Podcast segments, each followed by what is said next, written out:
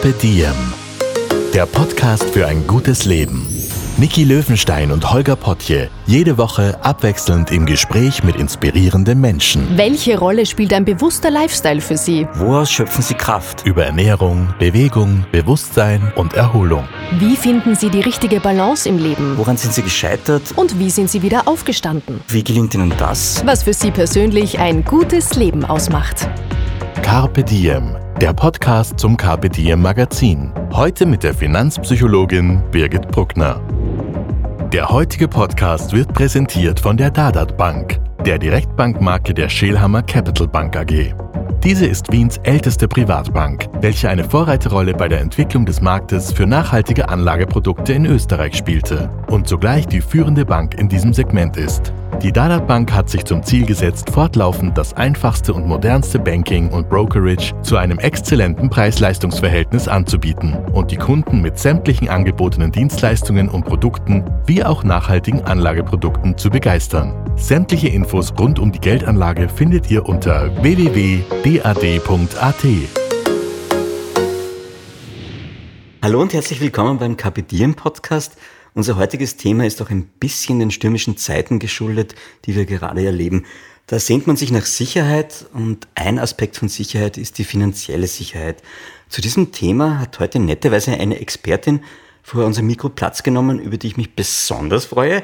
Sie wurde mir nämlich von einem Kollegen beim KPD im Printmagazin mit den Worten, sie ist witzig, schlagfertig und kompetent, ein perfekter Podcast-Gast ans Herz gelegt. Herzlich willkommen, Birgit Bruckner, ihres Zeichens Frau Magistra MSc, CIIE und CIFE, äh, oder kurz Birgit. Hallo Birgit. Ja, Birgit wäre es einfach. Hallo Holger. Hallo Birgit, du bist Finanzpsychologin, ja. beratest also Menschen dabei, besser mit Geld umzugehen. Bevor wir uns dann, ich lasse dich kaum zu Wort kommen, gell? ich bin irgendwie total fokussiert heute. Passt. Alles gut? Ja, ja ich, ich melde mich. Okay. Bevor wir uns den Finanzen zuwenden, würde ich dich gern unseren Hörerinnen und Hörern vorstellen. Und zwar drehen wir da ein bisschen am Rad der Zeit und gehen in deine Kindheit zurück. Birgit, als Mädchen, ja. wie warst du da und was wolltest du damals werden? Wie ich war, ich war ich. Ja. Und was wollte ich werden? Das erste war mit acht Jahren Bundespräsidentin. Tatsächlich. Mit acht Jahren ist relativ spät, ja, muss ich sagen. Ja. Äh, das war damals ein Wunschtraum. Es hat sich dann ein bisschen dem Mainstream angeglichen und es war Tierärztin. Tierärztin ist total Tatsächlich beliebt. bis fast zum Ende des Gymnasiums. Aha. Äh, dann habe ich mir das mal angeschaut auf der Veterinärmedizin, habe beschlossen, vielleicht doch nicht und habe in die Psychologie gewechselt und habe äh, Psychologie in Wien studiert. Das war also deine erste Leidenschaft, kann man sagen, die Psychologie? Ja, ja, weil ich es einfach wahnsinnig faszinierend finde, immer wieder zu beobachten, wie wir denken und was in Handlungen passiert und auch die Grenzziehung zwischen, wie wir normal definieren, weil es ist ein Kontinuum und viel von dem, was normal ist, ist abhängig vom Rahmen, wo es stattfindet. Äh, und ich einfach dieses Mitmenschenarbeit eigentlich sehr genieße. Ach, voll schön. Jetzt erklär uns doch gleich einmal, du bist Finanzpsychologin. Mhm. Was ist denn genau Finanzpsychologie? Wie denken wir an sich unbewusst über Geld? Was passiert denn dabei in, in uns drinnen? Tatsächlich hat sich gezeigt, dass Geld einer der stärksten Reize ist. Es gibt Studien, wo man Personen Bilder gezeigt hat. Äh, da ging es von sexuellen Darstellungen über Gewalt, über äh, Katzenbilder, ja, die auch immer sehr viel Emotionen erzeugen. Äh, und Geld war das, wo wir am stärksten darauf reagiert haben. Die Geschichte ist, dass Geld nicht mehr betrachtet wird als Weg zum Ziel, sondern als Gut an sich, als eigenes Ziel. Geld besitzen, ja, hat mittlerweile einen, einen Wert auch für uns bekommen. Und das hat ein bisschen das verändert, wenn man sich anschaut, wo Geld herkommt, nämlich als Vereinfachung, um Güter zu handeln, zu tauschen in einer gewissen Weise auch, äh, ist Geld als eigentlicher Besitz auch schon emotional verankert. Ich will also Papierscheine bei mir daheim liegen. Ja, oder was am Konto stehen haben. Ja, und wenn man heute anschaut, Kinder, ja, die faszinieren zum Beispiel Münzen viel mehr als Geldscheine. Das Aha. ändert sich ja später. Am Anfang ist es nicht der eigentliche Wert, der draufsteht, weil da kein Bezug ist, sondern wie das Ganze ausschaut und wie spannend Münzen eigentlich sind. Und da ist noch nicht damit verbunden, dass vielleicht ein 10-Cent-Stück ja, weniger in, im, im Zahlungswert ist als vielleicht eine 1-Euro-Münze. Aber das Bild auf der anderen Seite ist viel spannender. Ja, ja, ja. ja. Da geht es eigentlich um die Bilder dann. Ja. Okay. Und erst später wird dann aufgebaut die Verbindung mit Geld kann ich mir Dinge kaufen und Geld als eigener Wert, Geld zu sammeln, zu horten. Das heißt aber, du hast jetzt eigentlich eh schon mitbeantwortet, welchen Stellenwert hat Geld für uns äh, und verändert sich das über die Generationen? Es scheint schon einen höheren Stellenwert noch zu haben, oder war das im Mittelalter ähnlich? Naja, Kann man das irgendwie ich, war, ich habe im Mittelalter nicht gelebt. Ja, auch, ja, wirklich? Tatsächlich, daher kann ich daraus jetzt nicht wirklich fundierte Aussagen treffen. Natürlich hat das immer in jeder Gesellschaft einen Wert auch gehabt, weil damit mit sozialer Status verbunden ist und soziale Absicherung. Was sich aber heute zeigt, ist zum Beispiel, diverse Studien zeigen, dass in etwa mit einem Einkommen, wo ich mir im jeweiligen Raum, wo ich lebe, ein gutes Leben, ein sicheres Leben leisten kann, ein weiterer Zuwachs an Vermögen, nicht mehr in Glück abgebildet wird. Das zeigen die Studien. Mhm. Unsere Vorstellung und Erwartungshaltung ist aber stets, dass mit dem höheren Gehaltscheck, mit dem möglichen Lottogewinn das Leben anders wird. Und wir dann glücklich sind. Und wir verbinden die Lösung von Problemen, die vielleicht in anderen Lebensbereichen herrühren, äh, dann mit Geld. Und die Lösung sehen wir im Geld. In vielen Fällen ist das nicht so. Und das zeigt sich auch Studien von Lotteriegewinnern, Gewinnerinnen, dass ähm, die empfundene Lebensglück, Freude, Zufriedenheit nach einem Jahr auf demselben Niveau ist wie vor dem Gewinn. Es sagt wieder ab. Das heißt ein kurzes Hoch und dann ist man wieder. Genau. Das heißt, man ist schon der eigene Schmied des Glücks ein wenig und wie glücklich ich auf das Leben schaue ja. und weniger der Kontostand. Äh, wie gesagt, in Verbindung mit dieser Schwelle, wo die wichtigsten Lebensbereiche abgedeckt sind. Ich glaube, das ist immer ein ganz wichtiges Thema, wenn man auch um Geld, Geldwahrnehmung, Sparen in aktuellen Zeiten spricht, dass man hier sich bewusst macht, dass es einfach Lebensumstände gibt von Personen, wo das ein ganz anderes Thema ist, weil eben diese Grundsicherung nicht gegeben ist, weil man nicht weiß, wie man den Kindern ähm, den Schulausflug finanzieren soll oder Geschenke, dass sie zu Geburtstagen gehen können. Und das sind schon sehr essentielle Themen und Sorgen dann. Zu dem Punkt möchte ich auch später dann noch unbedingt nochmal kommen, um zu sagen, okay, wie schaffe ich es jetzt auch bei keinem hohen Einkommen, mal etwas auf die Seite zu legen oder mir Ziele zu setzen in die Richtung? Finde ich total spannend. Mhm. Ich hätte jetzt gern von dir noch am Anfang im großen Überblick einen Vergleich, wenn man sich jetzt Europa anschaut und wie wir mit als Gesellschaft mit Geld umgehen und andere Kontinente. Gibt es da große Unterschiede? Oder? Wenn man sich anschaut, momentan es äh, nähert sich zunehmend an, die Unterschiede werden kleiner, historisch betrachtet.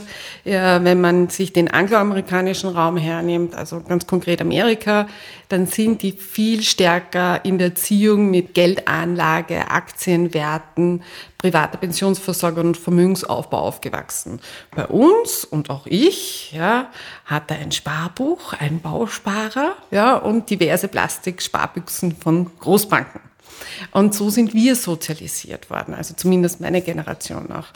Mittlerweile und auch bei meiner Tochter gibt es ein Wertpapierdepot. Das ist nur weit weg, ist für sie noch nicht greifbar. Was für sie greifbar ist, weiterhin das Sparbuch. Mhm. Ja wo sie halt zur Bank hingeht und die Münzen hinbringt. Ah ja, doch klassisch ja. und haptisch noch. Genau. Und so sollte man auch anfangen. Ja. Ich glaube, in Österreich oder auch in Europa verändert es sich sukzessive, dass das Interesse an Geld, Geldanlage, äh, selber die Finanzen und selbst für die Vorsorge verantwortlich zu sein, das hat schon zugenommen und ist immer mehr am stärker werden. Und dadurch steigt auch das Finanzvermögen in Wertpapieren und Geldanlagen auch im europäischen Raum und kommt hier dem amerikanischen ein bisschen näher. Zuletzt hat sich auch gezeigt, dass die Sparquote beispielsweise in Amerika auch zugenommen hat und sich da dem europäischen Niveau nähert. Liegt es an den unsicheren Zeiten, dass man dann nichts mehr traut und sagt, ähm, auch wenn es mir auf der Bank nichts bringt, dann es, ich, ich, finde, es ist auch eine, eine kluge Sache. Also zu sagen, ich muss mein, in, die Inflation ist so hoch und am Sparbuch verliere ich nur oder am, am Girokonto oder in einem Sparstrumpf unter dem Kopfpolster und deswegen muss ich alles äh, in andere Werte investieren, halte ich für nicht richtig. Ich glaube, es geht um einen gesunden Mix und ein gewisser Polster am Bargeld oder an bargeldnahen Anlageformen ist durchaus wichtig. Wie, wie dick ist denn der Polster? Jetzt können wir sie mal mit Zahlen nennen oder ist es von jedem abhängig? Und ich glaube, es ist, man sollte sich anschauen, einerseits, wie hoch sind meine monatlichen Ausgaben, wie sicher ist mein laufendes Einkommen. Also ich als Selbstständige zum Beispiel habe einen höheren Liquiditätspolster, als ich zum Beispiel jemanden empfehlen würde, der eine sehr kontinuierliche Firmenanstellung hat. Auch hier kann es zu einer Kündigung kommen. Aber dann bin ich zumindest in Österreich noch abgefedert durch ein Arbeitslosengeld. Ja. Ähm, aber so drei bis vier Monatsgehälter ähm, kann man sich schon zur Seite legen. Äh, einfach auch, um kurzfristigen Liquiditätsbedarf, sei es irgendwelche Anschaffungen, abdecken zu können. Das sollte schon ein Sparziel sein, dass man sagt, man hat einen, einen gewissen Puffer und darüber hinaus kann man dann auch längerfristig anlegen. Ja. Wir beschäftigen uns in der Folge heute äh, mit dem Thema Mindset Money und wie man das am besten gestaltet. Also wie finde ich einen möglichen ganzheitlichen Zusammenhang von Geld, Selbstwert, Eigenverantwortung, Gesundheit, Glück, Zufriedenheit, das hängt ja alles zusammen. Ich beschreibe jetzt mal ein Problem, das ganz viele Leute haben, das hatte ich auch schon beim Ben, der auch Umweltökonom mhm. ist. Genau, und da ging es ums Thema nachhaltig anlegen. Und die Grundsituation war aber dieselbe, man hat zu viel Geld, um es auf der Bank liegen zu lassen und aber gleichzeitig zu wenig, um in Immobilien zum Beispiel zu investieren. Und mit Aktien kenne ich mich nicht aus. Äh, Gibt es da funktionierende Strategien aus diesem Dilemma? Und da würde ich bei dir gerne anfangen, bei unserem Denken, also Mindset. Was bewegt und beeinflusst uns und unsere Handlungen und Entscheidungen, was Geld betrifft? Kann man das allgemein irgendwie zusammenfassen? Sinnvoll? Ja, ich finde, ganz wichtig ist, sich bewusst zu machen, ähm, was einem wichtig ist im Leben. Ja, äh, zu schauen, wo, wo meine Werte auch liegen, was ich mit meinem Leben machen möchte. Weil das bestimmt sehr stark einerseits, wo ich mein Geld im Hier und Jetzt ausgebe und wo ich das auch machen möchte. Äh, weil dann ist Sparen auch kein Verzicht.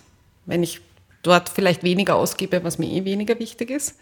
Und zugleich ist es wichtig, um auch zu definieren, wie viel Kapital möchte ich für welchen Zeitraum in der Zukunft anlegen. Mit Werten ist mich auch verbunden, was ist mir in meiner Zukunft wichtig, wo möchte ich hin.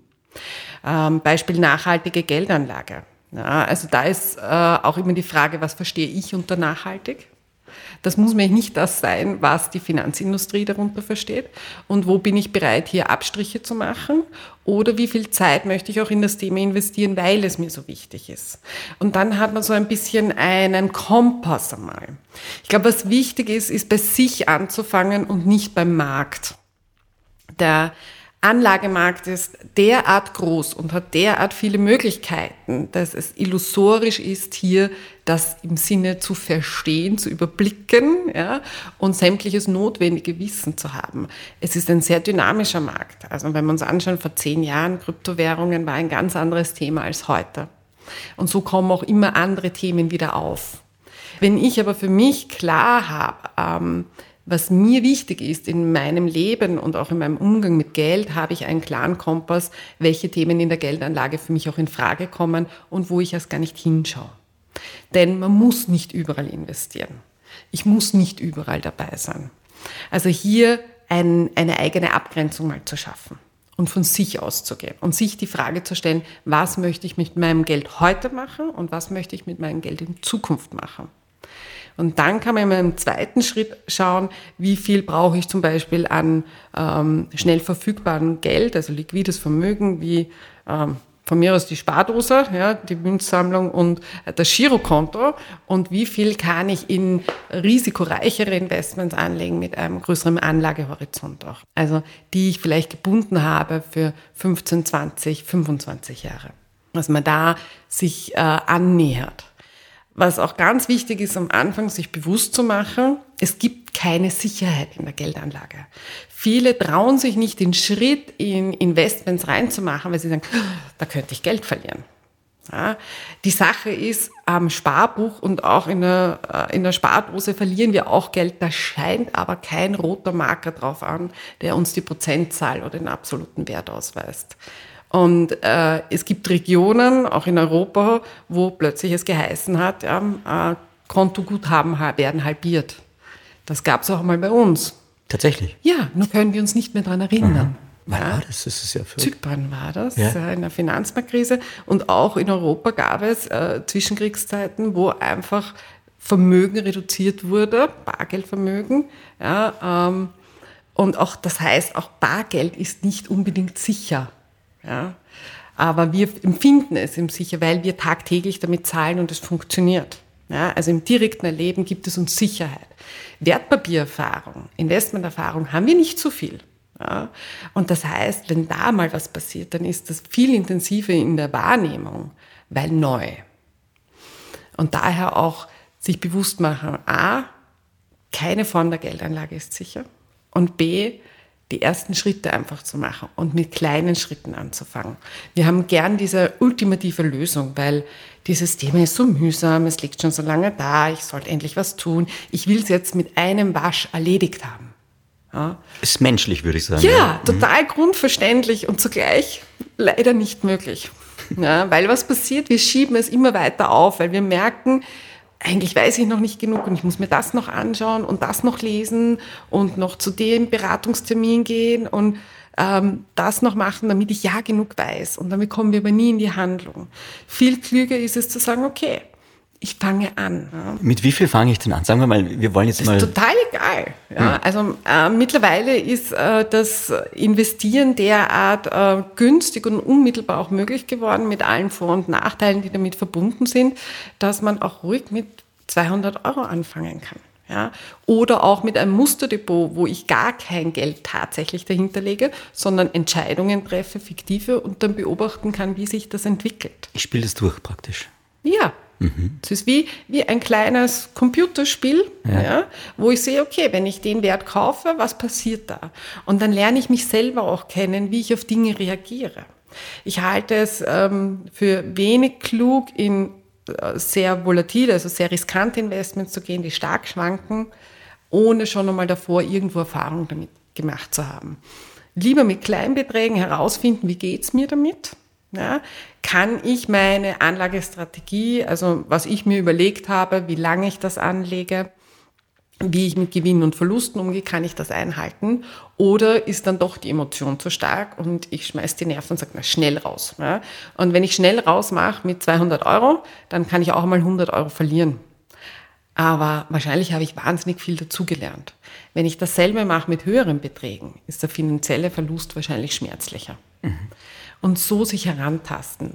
Das, was das, der größte Fehler in der Geldanlage eigentlich ist, ist nichts zu tun. äh, alles andere. Ja, ja, okay. ja, ja, ja, weil einfach dieses, wie, wie fange ich das an? Und die Sorge so hoch ist, etwas falsch zu machen. Und ich kann garantieren, ich kenne niemanden in der Geldanlage, der nicht schon einmal Fehler gemacht hat, mhm. weil sie erst im Rückblick als Fehler erkennbar sind. Mhm. Aber diese Schritte muss man auch mitnehmen als Lernerfahrung. Ja?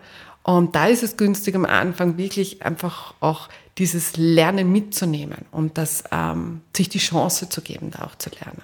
Es ist ja total spannend, wenn man sich jetzt äh, Männer und Frauen anschaut. Ähm, dann haben Männer ja wenig Probleme, irgendwo im Wettbüro Sportwetten abzuschließen, kommt mir vor. Frauen scheinen mir da, vielleicht ist es auch eine Schublade, aber vorsichtiger zu sein oder anders zu investieren oder zu zocken. Kann man das ja. sagen? Ja, also aus der, aus der alltäglichen Beobachtung ganz sicher raus. Äh, die Forschung ist da sehr unterschiedlich. Also es gibt schon ähm, Studien, die zeigen, dass die Risikowahrnehmung von Frauen und Männern unterschiedlich ist.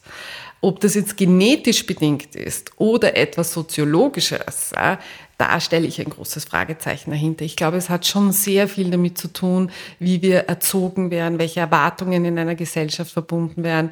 Und wenn ähm, Buben gesagt wird, kletter am Baum und raufe, ja, und das ist okay, und Mädchen dann eher gesagt sei vorsichtig und wer weiß und das schickt sich nicht, dann macht das natürlich etwas. Nicht nur in diesen kleinen Lebensbereichen, sondern mit der Grundhaltung dann über sämtliche Lebensbereiche hinweg. Ich glaube, was ein großer Unterschied ist auch, ähm, dass Frauen erst in den letzten Jahren begonnen haben, über Geld zu reden. In Männerkreisen war das schon viel, viel stärker. Daher ist meiner Meinung nach auch, dass äh, Männer viel schneller bei neuen Trends dabei sind und der einen oder anderen Blase oder Skandal dann auch. Viel mehr männliche Anleger betroffen sind als weibliche, ähm, aber eher, weil dort mehr darüber gesprochen wird. Und das fängt jetzt bei Frauen auch an. Mhm. Und ein Unterschied ist auch das zur Verfügung stehende Grundkapital. Mhm. Ja, also ähm, Gender Pay Gap Ja, äh, und wir arbeiten jedes achte Jahr kostenlos praktisch. Heißt auch, dass Frauen in der Summe einfach weniger Kapital zur Verfügung haben. Und natürlich dann ja, das Risikomanagement ein anderes ist, wenn ich weiß, eigentlich kann ich es mir nicht leisten, hier irgendetwas zu verlieren oder auf Kapitallänge nicht zu, zugreifen zu können.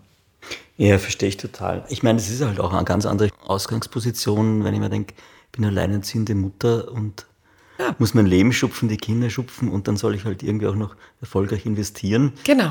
Ziemlich viele Challenges auf einmal. Genau, und das ist, ist gerade eine Personengruppe, wo es eigentlich sehr, sehr wichtig ist und der ich rate, von dieser Idee wegzukommen, boah, ich muss jetzt endlich mal Zeit haben, mich hinsetzen und das machen, sondern sagen, nein, lieber mal die 15 Minuten zwischendurch nutzen, einen Podcast hören, sich ein Buch holen.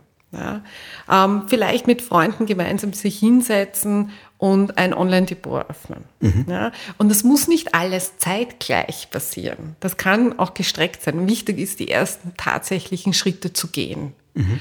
Und dann ja, wird man mit der Erfahrung kompetenter. Und der Wissenserwerb ist nicht etwas, was zu einem Zeitpunkt stattfindet, dann mache ich meine Geldanlage, dann ist das Ganze erledigt, sondern es ist ein fortlaufender Prozess. Ja. Ich nehme jetzt das Stichwort von dir ins Tun kommen. Ich glaube, das findet man auch auf deiner Webseite und das ist ganz wichtig. Aber gehen wir es doch mal an, spielen wir es im Kleinen durch. Äh, was, wie werde ich mental fit für stürmische Börsenzeiten? Welches Equipment brauche ich für einen Aktiendschungel? Wie gehe ich da rein? Du hast schon vorher gesagt, äh, man braucht dann irgendeinen Online-Händler, nehme ich einmal an. Da gibt es ich, ich kann zu meiner Hausbank gehen, kann dort ein Wertpapierdepot aufmachen. Haben die die besten kann, Leute, frage ich jetzt gleich, die Hausbanken. ich weiß es nicht, ja. ich kenne nicht alle Leute in allen Hausbanken. ähm, deswegen kann ich darüber kein mhm. Urteil sagen. Ich glaube, es gibt sehr, sehr gute Berater, Beraterinnen ähm, und es gibt vielleicht wenige, die weniger gut geeignet dazu sind. Ähm, ich kann das Ganze online, do it yourself machen. Ja. Ich, Was findest ähm, du da gescheit jetzt prinzipiell? Ist es dann der persönliche Kontakt oder ist es online? Weil da gibt es ja Flattex und tausend andere Sachen, glaube ich. Genau. Ich glaube, es ist, womit fühle ich mich wohler? Es gibt nicht das Beste. Mhm. Ich glaube, es geht wirklich darum, was, ähm, womit fühle ich mich wohler? Wo vertraue ich mehr? Ja, und das kann beim einen sein, na, ich möchte das selber machen und deswegen ist es ähm, das Online-Trading und, und, oder der Online-Handel, das Online-Wettbewerb Papierdepot, was ich unmittelbar zugreifen kann. Der andere sagt, nein, ich möchte das mit einer Beratung machen, in Begleitung machen, dann tue ich mir leichter. Dann macht das genauso Sinn. Es gibt auch unabhängige Vermögensberater. Auch das ist eine Möglichkeit. Es gibt aus meiner Sicht nicht das Richtige oder das Falsche, mhm. sondern man muss sich damit befassen und das heißt, Geld heißt immer auch ein bei sich anfangen und schauen, was passt denn zu mir? Und auch wenn ich mich für das eine entscheide, heißt es nicht, mitgehangen, mitgefangen den Rest meines Lebens. Man darf Entscheidungen revidieren, ja, und ähm, vielleicht mit einem Anfang feststellen, fühle ich mich doch nicht so wohl, dann nicht sagen, ach, das mit der Geldanlage ist nichts, mhm. sondern dann heißt es vielleicht einfach die Strategie verändern. Mhm. Ja, und von ich mache es selbst zu einer Beratungsleistung zu gehen oder von einer Beratungsleistung festzustellen, eigentlich kann ich das selber auch ja, und möchte ich auch, dann kann man es auch selber machen. Ja. Weil du jetzt gesagt hast, was passt denn zu mir? Ich bleibe dann immer dann hängen auf den Dingen. ähm, wenn ich jetzt auf Mode stehe und denke, was passt zu mir, und dann habe ich einen, einen Lieblings-Fashion- Designer und der ist zufällig an der Börse. Macht es dann Sinn, in den zu investieren oder so? das ist tatsächlich eine, eine sehr häufige Strategie, wie Einzelwerte rausgesucht wird. Und ich halte diese Strategie für wenig klug. Warum? Weil ähm, das Label, die Automarke, ähm, die IT-Marke, die mir gefällt, mit der ich gerne arbeite, das ist hier und jetzt. Was ich äh, in der Geldanlage mache, ist in die Zukunft eines Unternehmens zu investieren. Und das kann ganz anders ausschauen. Und in ein einzelnes Unternehmen reinzugehen, ist einfach mit hohen Risiken verbunden. Ja, man kann es machen.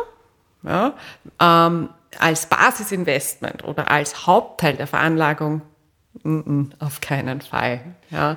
Und vielleicht ein bisschen von dem, was mein persönliches Empfinden hinzuschauen, wie viele Personen teilen das mit mir mhm. und was ist die Strategie von dem Unternehmen. Mhm. Ja, wo gehen die hin? Wenn ich das richtig interpretiere, dann geht es darum, also eher breit gefächert und langfristig anzulegen, kann man das so sagen? ETFs für den, ich, genau, also ich würde sagen, für den Otto und äh, Petra Normalverbraucher ähm, ist ein breites Investment beispielsweise in ETFs eine sehr praktikable Möglichkeit. Magst du kurz ETFs erklären, weil? Das? Ja, es sind im Prinzip eine, eine Art Fonds, ja, eine Hülle, in der verschiedene Unternehmenswerte äh, drinnen sind.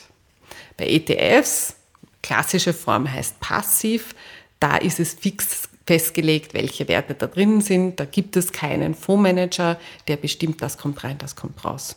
Ja, ähm, ist eine sehr günstige Form, in der ich sowohl in Themen, in Regionen, in Branchen investieren kann äh, und ich nicht nur das Unternehmen A habe, sondern vielleicht Unternehmen A bis Y und damit weniger im Risiko bin, wenn in einem Unternehmen was schief geht, dass ich das in der Relation auch in meiner Geldanlage spüre. Und so kann ich sehr einfach in auch Welt-ETFs investieren, wo ich mehr oder minder die größten Unternehmen weltweit in meinem Portfolio habe. Mit allen damit verbundenen Risiken. Der Effekt ist, ähm, auf der einen Seite, ich werde damit wahrscheinlich nicht super reich werden, mhm. ja, weil hier ich ein geringeres Risiko habe und immer wieder auch etwas dabei habe, was verliert. Auf der anderen Seite ist die Wahrscheinlichkeit, dass ich ohne Geld dastehe, auch sehr gering. Und wenn man jetzt einen Zeitrahmen hernimmt, kann man sagen, ist es dann auf 10, 20, 30 Jahre oder wie lange sollte man da, oder ist das? ja, das kommt auch darauf an, was für ein, ein, also wenn man jetzt so ein Weltportfolio mhm. hernimmt, war rückblickend, waren so zwischen 14 bis 16 Jahre Anlagezeitraum, war man immer im positiven Ertrag. Die Dynamiken der Märkte haben sich in den letzten Jahren deutlich erhöht.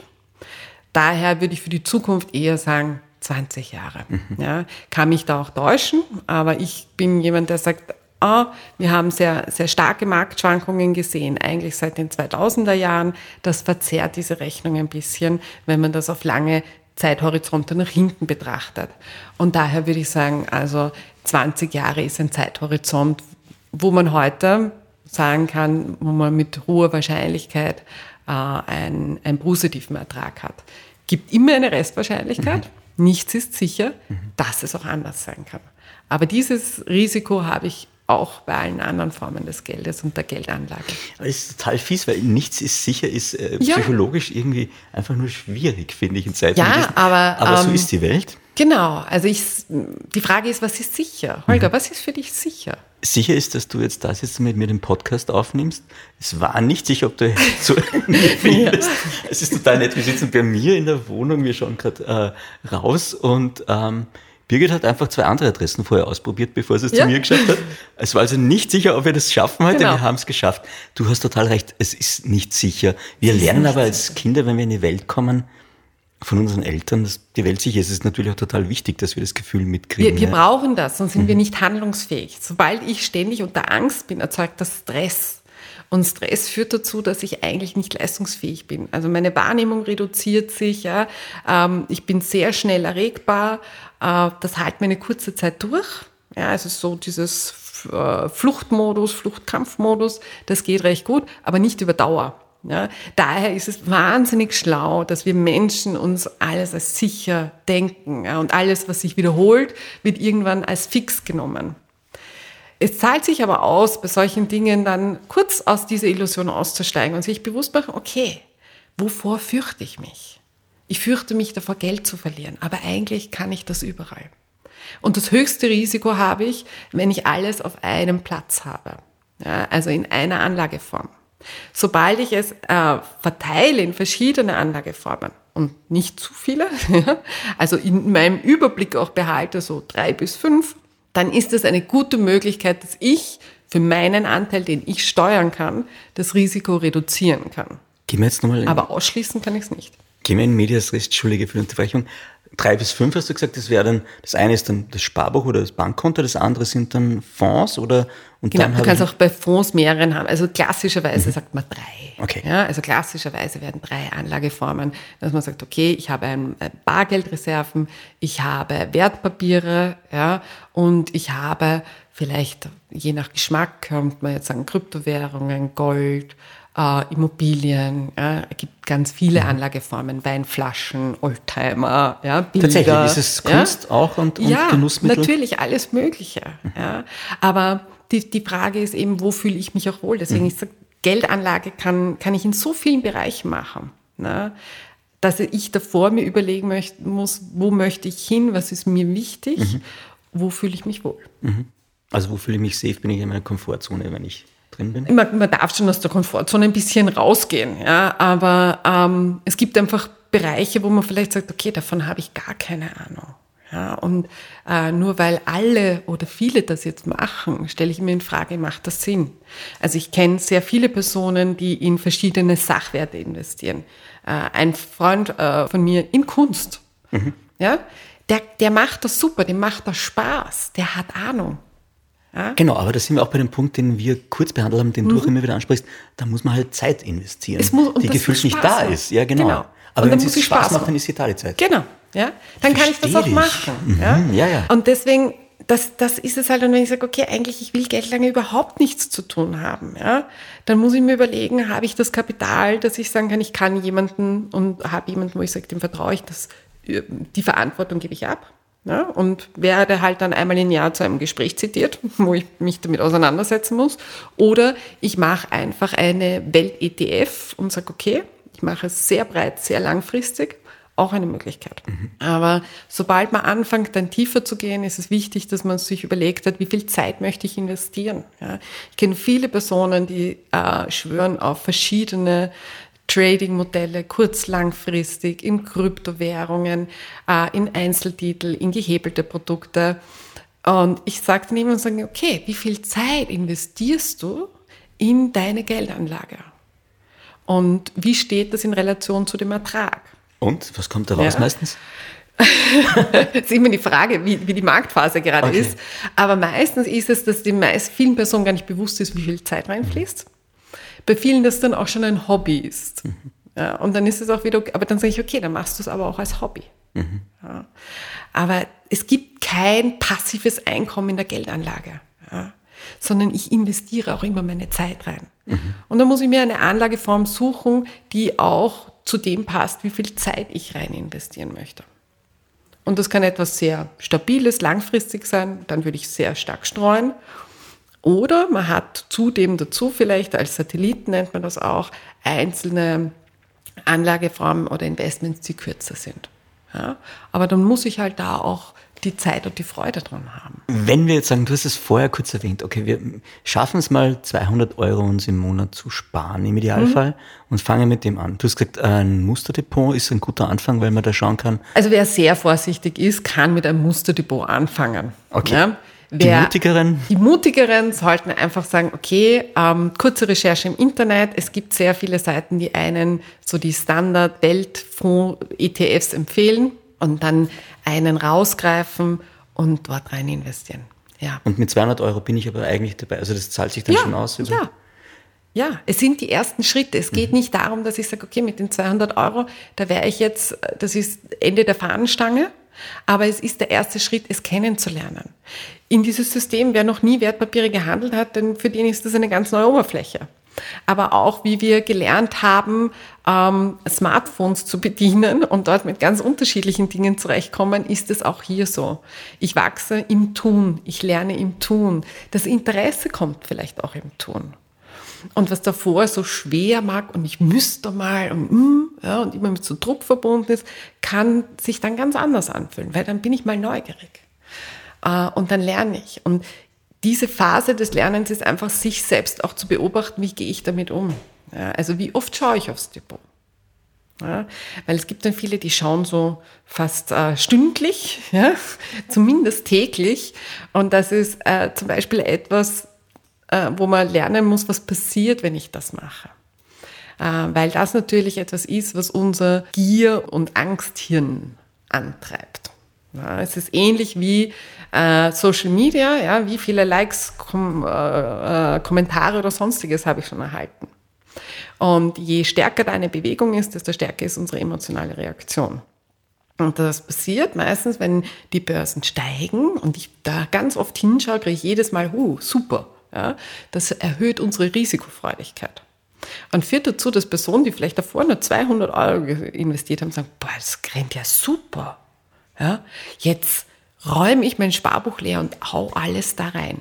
Sind wir beim Roulette, da sind wir im Casino dann in dem Moment. Naja, in kleinen, also nicht ganz so, aber ja. ja. Also diese unmittelbaren Rückmeldungen immer führen dazu, dass wir Risiko, dass wir lernen, jeden Tag, wo wir draufstehen, es hat funktioniert, es hat funktioniert. Wir fühlen uns sicherer ja, und damit werden wir auch weniger vorsichtig. Auf der anderen Seite, wenn die Märkte wie jetzt ja, in, der, in, den letzten Monaten, Jahren wieder fallen ja, und ich schaue ständig drauf, was passiert dann? Ja, Wäre ich nervös? Panik wahrscheinlich? Ja, wäre ich unruhig? Wäre ich panisch? Denke ich mir, es war alles ein Fehler, ich muss schnell verkaufen. Ja. Und das ist so das Erste, dass man lernt, einen, einen zum, ich sage immer zum Anlageziel passend, ja, einen Rhythmus zu finden, wie oft man auf seine Finanzen schaut. Und wenn ich eine Geldanlage habe, die ich sage, ich halte die 20 Jahre, ja, also bis Jahr 2042, dann brauche ich weder täglich noch wöchentlich noch monatlich drauf schauen. Das heißt, wenn ich wirklich so ein langes Anlageziel habe, eine sehr breite Geldanlage habe, dann muss man je nach Typ und Ziel ja, einfach mal lernen zu sagen, okay, ja, ich schaue vielleicht nur quartalsweise drauf. Ja, weil jedes Mal, und das ist halt leider der Nachteil bei all diesen Online-Formen, ich es am Handy sofort zugänglich habe. Und jede Rückmeldung ist, äh, gibt uns einen Handlungsimpuls. Und ich kann am Handy sofort auf Kaufen, Verkaufen drücken auch. Und das ist aus meiner Sicht das, was es für manche schwierig macht, im digitalen Bereich erfolgreich anzulegen, weil sie sich zu sehr von den emotionalen, unmittelbaren Impulsen leiten lassen und dann ihr langfristiges Ziel aus dem Blick verlieren. Wir merken uns an der Stelle, weniger ist manchmal mehr in dem Fall, also auch weniger auf die Aktienkurse schauen. Ja. Ich finde es total spannend, weil ich mir vorstellen kann, dass es auch sehr schwierig ist. Ja, wie du genau gesagt hast, man möchte halt wissen, was gerade los man ist. Man will es kontrollieren. Ja, genau. Man ja. will Kontrolle, ist super. Ja. Kontrolle. Ja, also dieses ständige Nachschauen ist ja auch etwas, gerade im fallenden Markt, ich will Kontrolle darüber haben. Ja. Der Nachteil ist, ich kann es nicht kontrollieren. Das, was mir das Depot zeigt, ist die Vergangenheit. Das ist das, was passiert ist. Und ich kann die Vergangenheit weder beeinflussen noch kontrollieren. Sondern, ich mag deinen Stoizismus, der kommt immer wieder. Okay, ja. ja, aber was ich sage, ist, in dem Moment muss man sich immer überlegen, okay, was erwarte ich von dem Investment für die Zukunft? Äh, halte ich es klug für die nächsten zehn Jahre, wenn das das Anlagehorizont wäre, oder 20 Jahre in dem Investment zu bleiben? Wenn die Antwort ja lautet, ja, dann kann mir der aktuell fallende Markt egal sein, weil dann sehe ich auf lange Frist da einen positiven Ertrag. Wenn ich hinschaue und sage, okay, würde ich dieses Investment heute kaufen? Und ich sage nein, ja, dann ist es ein Grund, es zu verkaufen. Ja. Aber nicht auf Basis von dem, was vergangen passiert ist, weil das sagt nichts darüber aus, was in der Zukunft passiert. Und wir haben ähm, in den Medien waren Strompreisentwicklungen, ja, ähm, da sieht man sehr schön, wie absurd teilweise hier Preissprünge auch sein können. Und da sagt mir die Vergangenheit gar nichts über die Zukunft aus. Keiner hat damit gerechnet, ja, dass der Strompreis derart äh, explodiert. Und die Vergangenheit hat das nicht abgebildet. Das heißt, in dem Fall gilt History repeats itself einmal nicht. Nein, nein. Hm. Also, schwierig. Das, ja, und das ist halt, ähm, wir leben Unsicherheit überall dort, wo eben das nicht mehr funktioniert. Ja. Und Klimakrise ist jetzt in den Köpfen, weil es nicht mehr funktioniert, dass ein Sommer wie damals halt ist, sondern der Sommer ist plötzlich anders. Es wird spürbar, die Veränderung ist jetzt da. Sie ist nicht mehr irgendwo Geschichte.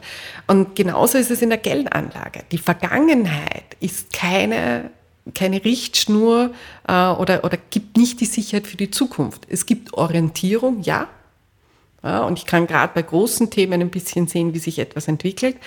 Aber ähm, tatsächlich sollte es nicht der Grund für Anlageentscheidungen sein. Wir haben jetzt ganz viele Themen angeschnitten dabei schon. Ähm, das eine, was mitschwingt, ist, wie kalkuliert man Risiken richtig? Gibt es da einen Leitfaden? Kann man das überhaupt lernen? Ähm, Nein. Wie gehst das du an? Also ich, ich, finde, Risiken äh, ist ja eigentlich der falsche Begriff, wenn es um Leben und Geld geht. Weil Risiko ist ein mathematischer Begriff, wo es darum geht, dass ich berechnen kann, wie wahrscheinlich ein gewisses Ergebnis ist.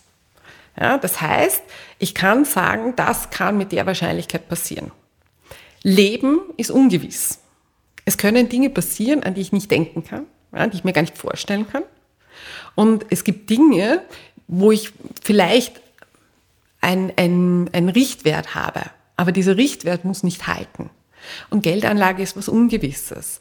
Ähm, wie die Finanzmarktkrise 2008 war, die Pleite von Lehman Brothers, einer der größten Banken auch in Europa, war ich damals äh, selbst im Asset Management in einer Bank.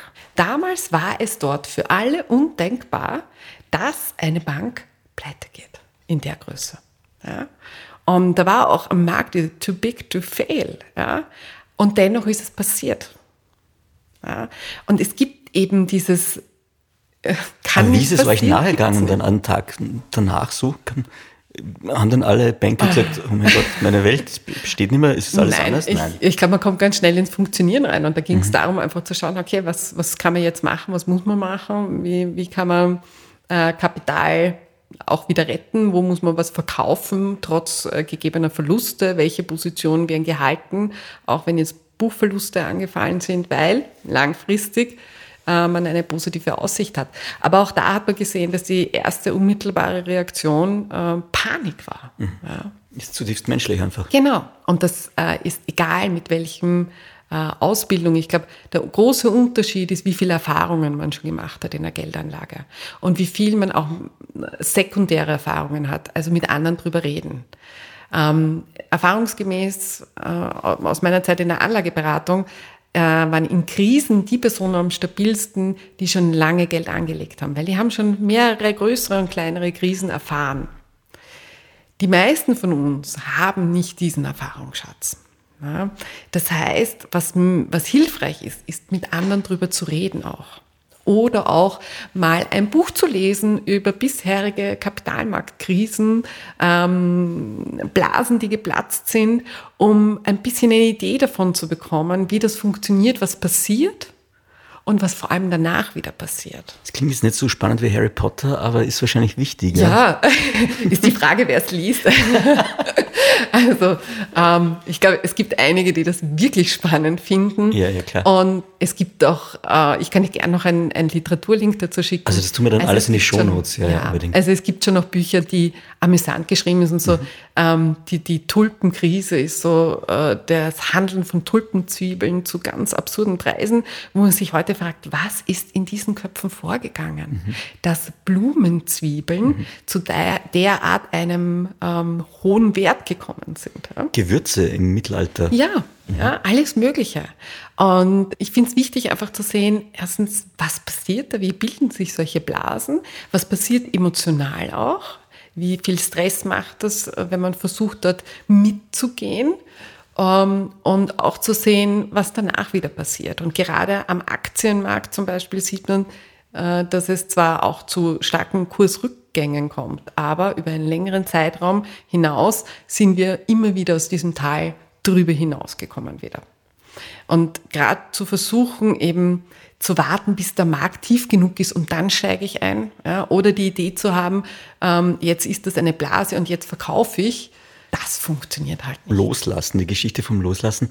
Wann ist denn der richtige Zeitpunkt tatsächlich? Kann man das irgendwie überhaupt? Nein, an meinem Anlageziel orientiert, an mich orientiert. Ja. Und ähm, wenn ich mir festgelegt habe, ich äh, investiere in diese und diese Werte, zum Beispiel ich habe ein ETF, was sich mit äh, Recycling befasst. Ja? Und das ist etwas, was für mich einen Haltezeitraum von 15 Jahren hat. Ja? Und das heißt, ähm, jetzt muss ich nachrechnen, wann ich das gekauft habe, bin ich mir jetzt ich gar nicht so sicher, aber ich glaube, ich habe noch eine Resthaltedauer von neun Jahren. Aha. Und das heißt, ich muss dann, wenn die Resthaltedauer so Richtung drei Jahre geht oder fünf, schon einmal schauen, wie ist denn die Marktentwicklung. Ja, weil der passende Ausstieg muss nicht zu dem sein, wo mein Datum ist. Ja. Wenn gerade dann der Markt, aus welchen Gründen heraus auch immer, ja, äh, zusammenbricht, kann das vielleicht ungünstig sein. Wenn ich weiß, ich habe nach hinten eh Zeit und die 15 Jahre sind ein Richtwert, aber wenn das vier, fünf Jahre mehr sind, ist es mir auch egal. Dann ist es wieder entspannter. Aber jetzt der richtige Zeitpunkt, der heißt, wann ist mein Ziel? Wie stark schwankt das Wertpapier und wie stark muss ich davor einfach schon schauen, wie sehe ich die Marktentwicklung. Und möglicherweise kommt man dann drauf, okay, 15 Jahre waren das Ziel, aber ich gehe jetzt bei 13,5 Jahren raus. Mhm. Ja, weil ich jetzt ein, eine gute Marktentwicklung sehe, ich habe mit dem mehr Ertrag gemacht, als ich erwartet habe, dann sollte ja, Hirn äh, eingeschaltet werden und nicht die Gier und zu sagen, boah, das geht noch weiter. Das ist genau der Punkt. Ich glaube, die Gier, also die Gier legt uns mehr oder öfter das Haxel, als wir glauben. Oft. Ja, ich, ich, ich stelle mir die Frage, ob es so oft im tatsächlichen Empfinden Gier ist, sondern nicht einfach die Freude, dass es gerade so gut funktioniert. Mhm. Ich vergleiche so diese Blasenbildungen oder massenpsychologischen Phänomene ähm, äh, in der Geldanlage ähm, gerne mit so einem Gefühl ähm, mit, oder mit einer kleinen Geschichte, nämlich mit einem Ruderboot. Jetzt bin ich gespannt. Ja, Holger, stell dir vor, ja, wir hatten einen richtig heißen Sommer und an einer dieser heißen Sommertage, 40 Grad, gehst du ähm, wandern. Ja, ich habe dich dazu überredet ja, und wir gehen da wandern und es ist heiß. Deine Trinkflasche ist fast leer und wir gehen an einem Bach entlang und du siehst, wie jemand in einem Kajak sich da über die Steine schiebt. Ja, wir lachen noch drüber und sagen, was macht denn der? Ja, wie mühsam, ja, das bringt ja gar nichts. Ein paar Meter weiter wird der Fluss breiter, also das Bach ist jetzt nicht mehr so ein Gerinnsal, sondern wird größer. Jetzt wird langsam das Kajak getragen. Um die Ecke sehen wir, dass dieser kleine Rinnsalbach in einen Fluss mündet. Und jetzt zieht das, der Kajakfahrer an uns vorbei und lässt sich da vom Wasser tragen. Total unanstrengend. Wir stehen da am Rand, ja, in der Hitze, durstig und denken uns, boah, das schaut schon nett aus, oder? So mühelos. Und sehen, wie immer mehr Leute in Kajaks steigen und sich da so eine richtige Gruppe bildet, eine Community. Und die lassen sich treiben, haben Spaß am Wasser. Wir zwei stehen da am Rand, uns ist heiß. Naja, schnell die Frage, sollte man nicht auch in einen Kajak steigen? Schaut doch mal einer guten Idee aus. Wir machen das auch, steigen und sind dann in einer Gruppe rundherum von Kajakfahrern. Welche Farbe hat unser Kajak? Ah, also ich wäre für blau. Okay. Ja, ich bin dabei. Blau. Bist ja. auch dabei, sehr schön. Und ähm, rundherum sind lauter Kajakfahrer und wir haben Spaß. Und das, der, der Fluss wird immer schneller. Und es geht so richtig flott dahin. Ja, das Wasser kühlt auch ein bisschen, es macht Spaß. Und dann sehen wir plötzlich, irgendwo da vorne entsteht Unruhe. Wir wissen nicht warum. Und wir sehen, wie Leute anfangen zum Paddeln in die Gegenrichtung, aber ah, der Strom ist zu schnell. Und dann geht es plötzlich den Wasserfall hinunter. Und das ist das Platzen der Blase. Ja? Bist du Teil einer, einer sehr dynamischen Entwicklung und so einer Marktblase, dann ist die Wahrscheinlichkeit hoch, dass du es nicht erkennst, dass es eine Blase ist. Weil es macht Spaß, es fühlt sich richtig an, du kriegst täglich die Rückmeldung, richtig entschieden, weiter Kapitalzuwachs, ja, es scheint, als wäre es unendlich. Bis zu dem Moment, wo es plötzlich sich umdreht. Und das vorherzusehen, halte ich für nicht möglich. Mhm. Das ist sehr ehrlich, ich bin emotional noch total in der Geschichte drin, deswegen tue ich mir schwer, ja. weitere Fragen zu stellen. Zwei Dinge. Ähm, eins muss man feststellen, man kann sich bei dir auch Finanzberatung holen, richtig? Ja, also was ich nicht das, mache, ist ja. Anlageberatung. Mhm. Ich mache Finanzcoaching, mhm. ja, wo es eher darum geht, einerseits Personen, die selbst ihr Depot verwalten, ihre Geldanlage machen und halt dann eben solche Themen haben wie dass sie feststellen, dass sie immer wieder verkaufen und nicht die, die Positionen halten oder ähm, dass sie ständig versuchen, neue Informationen zu kriegen und sich nie entscheiden können, wo sie tatsächlich ihr Geld rein veranlagen. Ähm, solche Themen oder auch Personen, wo es darum geht zu schauen, was ist denn eigentlich mein Wertekompass und was meine Grundlage? Ja, wo möchte ich eigentlich mit meinem Geld hin? Was ich nicht mache, ist tatsächlich Anlageberatung. Ich habe das mal gemacht, ich habe das auch gelernt, aber ähm, fairerweise gibt es ganz viele Leute draußen, die wesentlich kompetenter in dem Bereich sind, weil ich nicht mehr so nah am Markt bin und ähm, ich da keine aus meiner Sicht qualitativ hochwertige Beratung leisten kann. Da bitte zu einem Anlageberater gehen, Beraterin gehen, zur Bank gehen, sich selber anlesen, wer Spaß dran hat. Ja, das klingt total gut. Ich habe jetzt noch eine wichtige, große Frage und dann sagst du mir vielleicht auch noch, ob du noch was Wichtiges am Herzen hast, was du reden magst. Ähm, bei mir geht es jetzt eigentlich so mehr darum, wie schaffe ich es, erfolgreich Geld zu sparen, weil ich glaube, dass ganz viele, auch gerade junge Menschen, immer mehr das Problem haben, dass weniger im Geldbörsel ist, momentan aufgrund Inflation und all den Dingen da draußen. Gibt es da, gibt's überhaupt Tipps und Tricks und Inspirationen, wie man das Sparenthema angehen kann? Ja, ganz viel, Sinn? auf jeden Fall. Also es ist unabhängig davon, wie hoch die Inflation ist, wie hoch das eigene Einkommen ist, ist es eine unglaublich schöne Ressource, auch zu wissen, wie kann ich sparen und wo will ich auch in meinem Leben sparen. Und Sparen wird ganz häufig mit Verzicht verbunden. Und das sehe ich nicht, sondern Sparen heißt für mich, äh, Geld zu sammeln für etwas, was mir wichtig ist in der Zukunft. Ja, und nicht vielleicht für etwas im Moment auszugeben, was mir weniger wichtig ist, was ich aber gewohnt bin. Das heißt, das Allerwichtigste zu Beginn ist mal draufzukommen, wo fließt denn mein Geld hin? Und ein Teil ist uns bewusst. Ja, ähm, die meisten können relativ schnell sagen, was so ihre, ihre Fixkosten sind. Aber die Frage ist, wo vielleicht wer noch Bargeld nutzt, ähm, dieser 50-Euro-Schein, der am Montag noch in der Geldbörse war, wo der im Laufe der Woche hin verschwunden ist, ob man das benennen kann. Ob diese vielen kleinen Zahlungen, sei es mit der Uhr, sei es mit dem Handy, mit der Karte, zwischendurch, ob ich darüber einen Überblick habe. Und dann zu schauen, sich mal wirklich so ein, zwei Monate hinzusetzen, eine wirkliche äh, Omas ja, Haushaltsbuch zu nehmen, eine App gibt's genug, eine Excel-Liste, jeder das Tool seiner Leidenschaft und mal drauf zu kommen, wo fließt mein Geld hin. Und dann kann ich anfangen, bewusst umzusteuern. Weil wahrscheinlich gibt es Ausgaben, wenn ich die nicht mache, macht es keinen Unterschied für meine Lebensqualität. Und da kann ich gleich ansetzen ohne dass ich irgendwie eingeschränkt bin. Das Zweite ist, äh, Gewohnheiten zu überprüfen. Ähm, also ein Beispiel ist dieses Takeaway-Coffee. Ja. Brauche ich das oder ist es nicht viel einfacher, wenn ich mir angewöhne, von mir aus in einen Becher zu Hause mir noch einen Kaffee mitzunehmen? Ja. Also zu schauen, wo, wo gebe ich denn wie Geld aus? Auch ganz spannend finde ich die Bereiche teilen, tauschen. Ja ähm, einfach mal zu schauen, was, wenn ich den Impuls habe, ich brauche etwas, zu überlegen, wie oft brauche ich es? Ja? Oder kriege ich das woanders her? Ist auch häufig eine Möglichkeit, wie man sparen kann. Aus den eigenen Routinen ein bisschen rauszukommen und das zu überprüfen. Und ähm, wenn ich weiß, was mir wichtig in meinem Leben ist, dann sind das Bereiche, wo ich vielleicht ähm, weniger stark den Sparstift ansetze, weil es meine Zufriedenheit tatsächlich verändert. Und dann gibt es aber Bereiche, die für mich von geringer Bedeutung sind, wo ich vielleicht großzügiger drüber gehen kann und Dinge weglassen kann. Also, ähm, liebe Gastronomen, nimmt es mir nicht übel. Ich äh, bin jetzt nicht der große Essensgeher. Mir fehlt das aber auch nicht. Hin und wieder mache ich es gerne. Aber für mich macht es keinen Unterschied. Aber dein, dein Mann kann verdammt gut kochen oder kochst du wahnsinnig gerne einfach? Nein, weder noch. Wir sind beide Kochmuffel hoch 10. Oh nein. Aber wir haben uns so ein ähm, Hilfsgerät geholt, was es auch mir ermöglicht, das eine oder andere brauchbare Mal hinzustellen.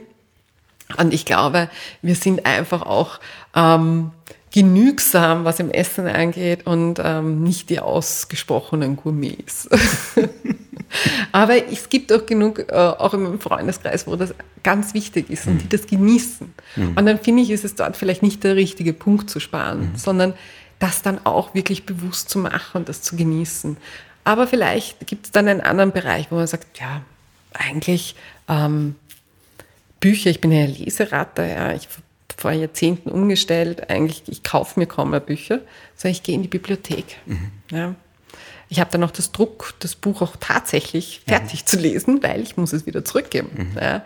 Aber auch das ist so etwas, wo es Sinn macht, hinzuschauen, brauche ich das Gut selbst zu Hause neu oder gibt es eine andere Möglichkeit? Das, was wirklich wichtig ist, ist, ähm, dass alle diejenigen, die das Thema äh, Vermögen, Geld, Sparen vor sich herschieben, einfach sich jetzt an der Nase nehmen und sagen, okay, ich mache den ersten Schritt. Ich nehme die ersten 20 Minuten und das Erste, was mir dazu in die Hand fällt, lese ich, höre ich, schaue ich mir an. Und das einfach eine Zeit lang, vielleicht mal einen Monat beizubehalten. Und dann sehen, ob es einen Unterschied macht und nicht darauf warten, dass irgendwann endlich die Zeit da ist, das Wochenende, wo man das dann macht. Weil meiner Erfahrung nach kommt das nicht, sondern in kleinen Portionen, in kleinen Schritten. Und dann wird es einen Unterschied geben. Schönes Schlusswort. In kleinen Schritten funktioniert immer ganz gut. Auch große Probleme geht man in kleinen Steps an am besten. Ich habe jetzt noch die drei klassischen Fragen des Kapitän Podcasts an dich. Was macht denn für dich ein gutes Leben aus? Was braucht es? Außer Schnorcheln auf Elber. Schnorcheln, Bergsteigen und Klettern. Ähm, lachen. Mhm.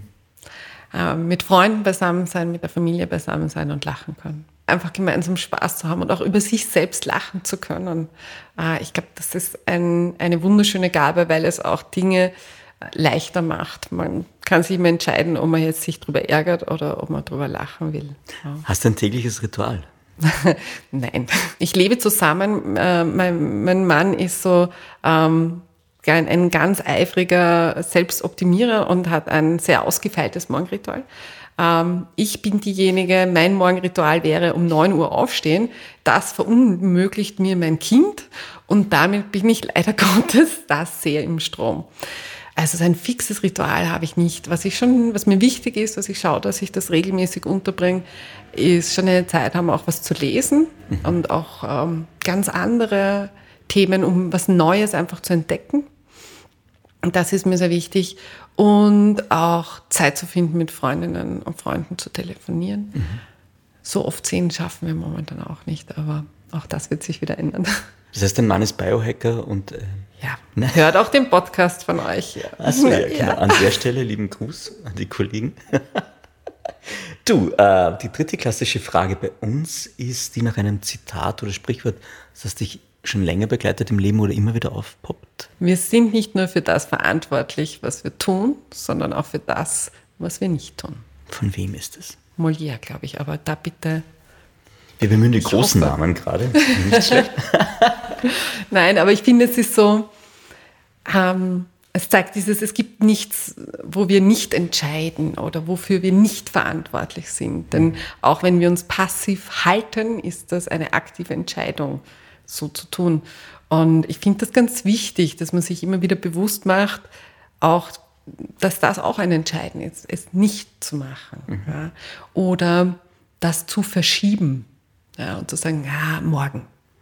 Dann habe ich mich dazu entschieden und dann bin ich auch für die Konsequenzen verantwortlich. Und ähm, ja, manchmal bringt das dann doch diese Motivation zu sagen, ah, na, vielleicht jetzt doch nicht Nein sagen, sondern Ja sagen. Sehr gut. Ich habe noch ganz kurz Fragen, die das Leben stellt an dich. Ready? Ja. Yoga oder Kickboxen?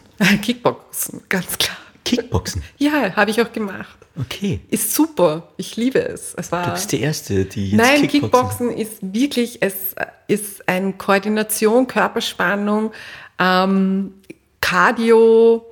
In der Gruppe macht es noch mehr Spaß. Es geht nicht darum, dass ich irgendjemand anderen prügle, äh, sondern es geht darum, einfach auch sich auspowern zu können, auch miteinander. Und ähm, kann ich nur wärmstens empfehlen. Was treibt sich jeden Morgen aus dem Bett äh, dein Kind nehmen? Ja. Ja. ja. Sehr schön. Welche Währung wärst du? Währung? Mhm. Boah. Was wäre denn nicht für eine Währung? Ähm, hm. Muscheln. Es ist so ökologisch nachhaltig, ähm, wunderschön zum Anschauen und einzigartig jedes Stück für sich. Ich habe jetzt vor kurzem mit jemandem geredet, der gesagt hat, dass die, ähm, die Umwelt und, und die Klimakrise das Systemkapital sowieso an seinen Rand bringen wird oder zum Scheitern bringen wird. Ist das für dich absehbar oder ist das? Alles ist möglich. Mhm. Äh, ich, also für mich ist es weder, dass ich sage, das ist jetzt hochwahrscheinlich, mhm. äh, noch würde ich es ausschließen. Ich glaube, wir sind einfach wie in einer Umbruchphase, wo Dinge ähm, sich ändern werden. Ich glaube, das auf jeden Fall. Ähm, in welche Richtung, in welche Dynamik wird sehr viel von jedem Einzelnen, von jeder Einzelnen auch abhängen ähm, wie wir hier tun. Ja. Was wärst du als Zahl, Birgit? vier. Warum Liebling, vier? Weiß ich nicht, das ist meine Lieblingszahl. Immer vier schon? ist sympathisch, ja. ja. Vier ist sympathisch. Vier ist einfach sympathisch. Nehmen wir das einfach ja. mal so. Wann hast du das letzte Mal gelacht? ähm, hier im Podcast und am Weg her. Sehr gut. Wann hast du das letzte Mal getanzt? wann habe ich das letzte Mal im äh, am Urlaub auf Elba bei der Kinderdisco. Mhm. Ähm, es war, oh je, wie heißt das Lied? Es zwar nicht der Ramsamsam, sondern. Du kannst auch gern vorsingen. Dann ah, nein, danke. äh, auch sein Klatschlied. Ah, ja. ja. Welcher Duft wärst du? Welcher Duft wäre ich? Ähm, ha. Süßholz, Zimt. Okay. Süßholz, Zimt klingt gut. Was ist die wichtigste Lektion, die du bis jetzt im Leben gelernt hast? Boah, ja, die, die kleinen Fragen am Schluss. Nimm, wie es kommt und mach das Beste für dich draus. Allerletzte Frage. Ähm, wenn du Zeit hättest, also wenn du für fünf Minuten die Zeit anhalten könntest, mhm. was würdest du da tun? Für fünf Minuten? Alle anderen freezen, alle anderen. Und ich habe nur fünf Minuten. Du hast fünf Minuten. Du hast, hey. Und keine Superkräfte dazu? Was für Superkräfte willst du? Es kostet es was, wenn man Superkräfte hat. also welche Superkraft würdest du nehmen und was würdest du in den fünf Minuten tun? In den fünf Minuten ähm, das Internet auf einer gewissen Weise abdrehen, glaube ich. Ähm, dass Menschen wieder miteinander in Kontakt kommen und wieder die Nähe mehr geschätzt wird als das, was vielleicht wahnsinnig weit weg und spannend ist, aber halt nicht greifbar auch. Ich glaube, ich würde da schneller mal ins Weltall sausen und ein paar Satelliten verdrehen. Äh, und äh, ja, und dann mal schauen, was passiert. Vielen Dank für diesen interessanten Beitrag. Danke, Birgit, fürs Dasein. Ich danke für die Einladung. Alles Gute. Birgit, wir sind oft niemand, hört uns mehr zu. Ich habe noch eine Frage an dich. Und zwar, ich habe wieder meine virtuelle Zeitkapsel mitgenommen. Ich stelle die da vor dir ab. Und du kannst was reinlegen. In 30 Jahren machen wir die auf. Was würdest du denn da reinlegen? Ich glaube, mein Notizbuch mit Dingen, die mir ganz wichtig sind. Und dabei sind zum Beispiel auch ein paar Zitate von mir und von meiner Tochter, äh, ah, über die wir dann gemeinsam lachen können. Schön. Perfekt. Besser kann man die Zeitkapsel nicht nutzen. Vielen lieben Dank und ja, man sieht sich. Bis dann. Ciao. Ciao.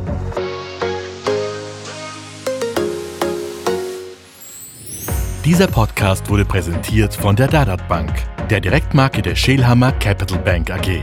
Neben einem umfangreichen Produktangebot für die selbstständige Vermögensanlage gibt es auch die Dadat Online Vermögensverwaltung. Bei dieser werden alle Anlageentscheidungen von erfahrenen Anlagespezialisten auf Basis der persönlichen Risikoneigung und Anlageziele der Kunden getroffen. Auf Wunsch wird dabei ausschließlich in nachhaltige Produkte investiert. Mehr Infos dazu findest du unter www.dad.at. Mehr von Carpe Diem gibt es auf Soundcloud, Apple Podcasts, Google Play oder Spotify. Jetzt abonnieren und liken.